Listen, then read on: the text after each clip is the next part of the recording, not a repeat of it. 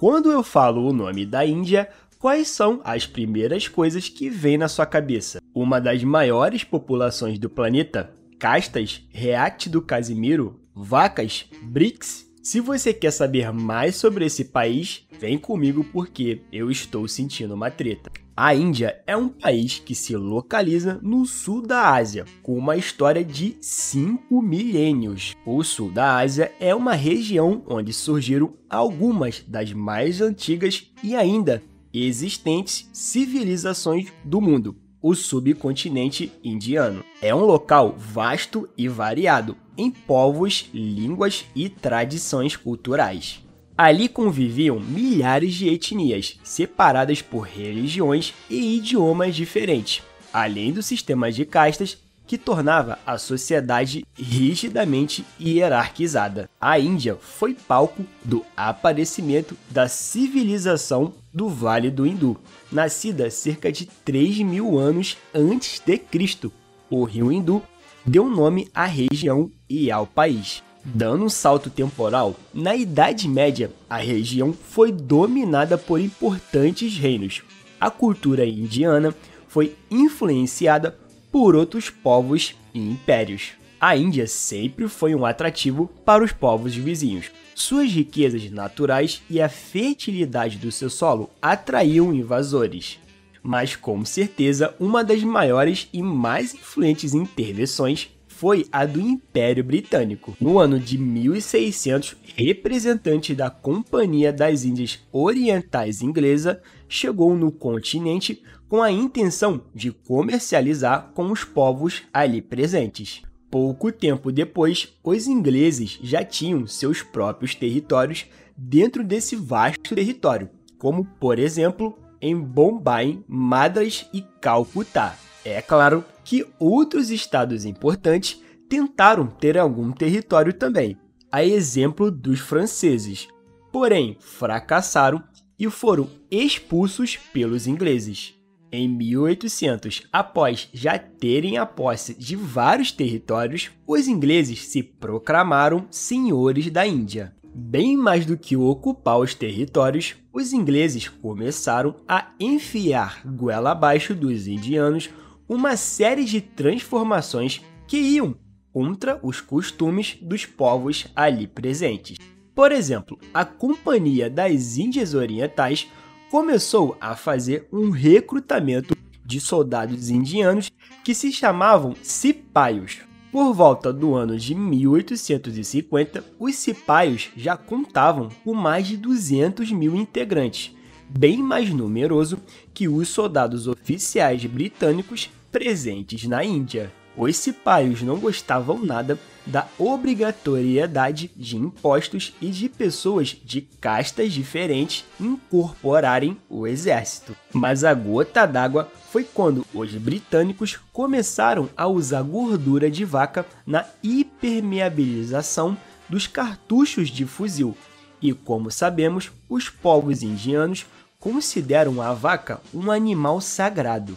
A revolta estourou em uma série de motins que foram contidos pelos britânicos com uma violenta perseguição. Com isso, a Inglaterra assume diretamente o governo indiano. Com a importação de instituições inglesas no território indiano, podemos dizer que a colonização da região estava completa. Por exemplo, naquele momento, a Índia tinha mais de 200 dialetos, Porém, o idioma oficial adotado no país foi o inglês. É importante ressaltar que a Índia era um território gigantesco e que em determinados lugares o Império Britânico não detinha totalmente o poder. Em alguns lugares conhecidos como principados, o território era dominado por famílias nobres que tinham um controle do local. Gente, para vocês terem uma ideia de como a Índia é gigante, lá convivem várias religiões: bramânica, jansenista, budista, sikhista.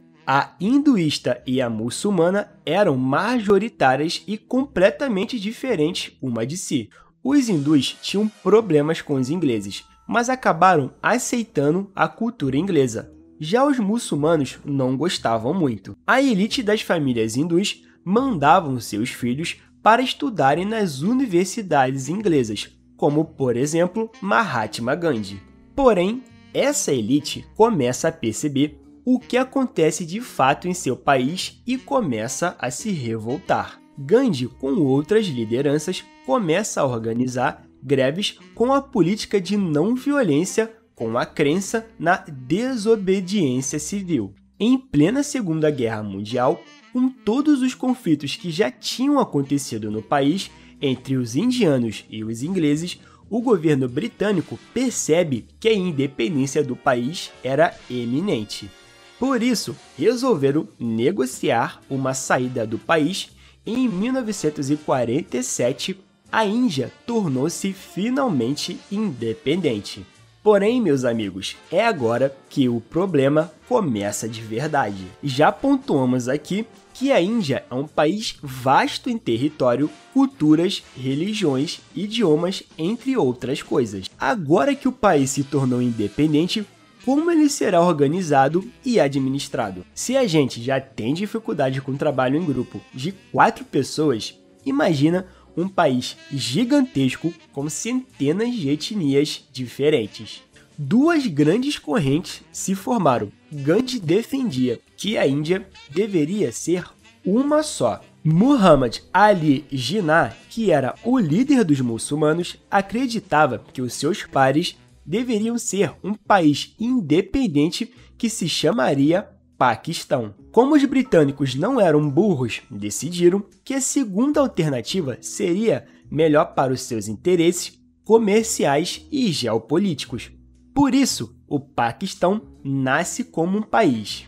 E é claro que tudo isso resultou em uma convulsão social na Índia, que resultou, por exemplo, no assassinato de Gandhi.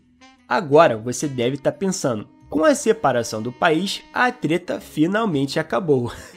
É aí que você se engana. Existe um território chamado Caxemira que é disputado pela Índia e pelo Paquistão desde o fim da colonização britânica. Inclusive, rolou uma treta sinistra entre os dois países que, em 1948, resultou em uma guerra. No fim, foi decidido que um terço do território ficaria com o Paquistão e o restante com a Índia. Pô, Leandro, agora o assunto finalmente morreu, né? então, não. Ainda tem mais coisas. No ano de 1962, a China entra nessa treta e reivindica uma parte do território do norte da Caxemira e consegue ficar com ele. Então, agora atualizando, nessa treta temos envolvidos a Índia, o Paquistão e a China. No ano de 2020, por exemplo, a China e a Índia chegaram a entrar em combate pelos Himalaias Ocidentais e 20 soldados indianos morreram no confronto. Já a China não chegou a revelar quantas baixas eles tiveram, depois dessa treta, os países entraram em acordo que nessa região não poderia ser usado armamento. E aí, meus amigos, nós chegamos no ano de 2022. Os soldados indianos e chineses entraram na porrada, sem armas. Eles usaram paus e tijolos, já que não podiam usar armas. Bem, não dá para dizer que eles não respeitaram o acordo. Apesar desses atritos, a China busca sempre ter boas relações comerciais com a Índia e vice-versa, afinal, ambos os países põem os BRICS. Só que ainda assim é uma questão muito complexa, né? Por exemplo, Xi Jinping não vai na cúpula do G20 que vai ocorrer na Índia nesse ano de 2023. A China e a Índia vivem uma estreita relação por questões de conflitos territoriais e pela certa aproximação que a Índia tem com os Estados Unidos. Atualmente, a Índia é a quinta maior economia do mundo, na frente do Brasil, que é a décima segunda. A Índia se tornou o quarto país do mundo a conseguir um pouso suave na Lua. Na prática, isso demonstra que a Índia vem investindo em pesquisas e na ampliação tecnológica do seu país. Além disso, a Índia está posicionada como o terceiro maior gastador militar do mundo, com seu orçamento de defesa respondendo por 2,15% do PIB total do país. E é claro, a Índia possui bombas nucleares.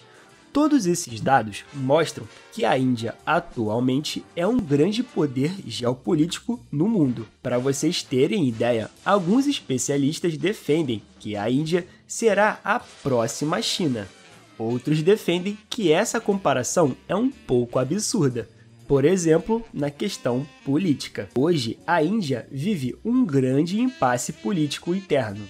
Narendra Modi é atualmente o primeiro-ministro da Índia, que vive um grande período de crise banhado em diversas polêmicas. Para vocês terem uma ideia, Modi é tão odiado pelos políticos que mais de 20 partidos se juntaram para vencer o primeiro-ministro na próxima eleição do ano de 2024. Meus caros, vocês têm ideia que a Índia tem 900 milhões de eleitores? Meu amigo, como é que organiza isso aí?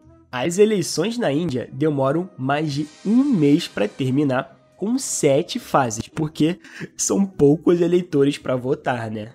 A Índia se mostra como um grande país na conjuntura geopolítica, mas será que o país vai conseguir resolver seus problemas internos e externos? Bem, só o futuro vai nos dizer, né? Porque a minha careca não é bola de cristal.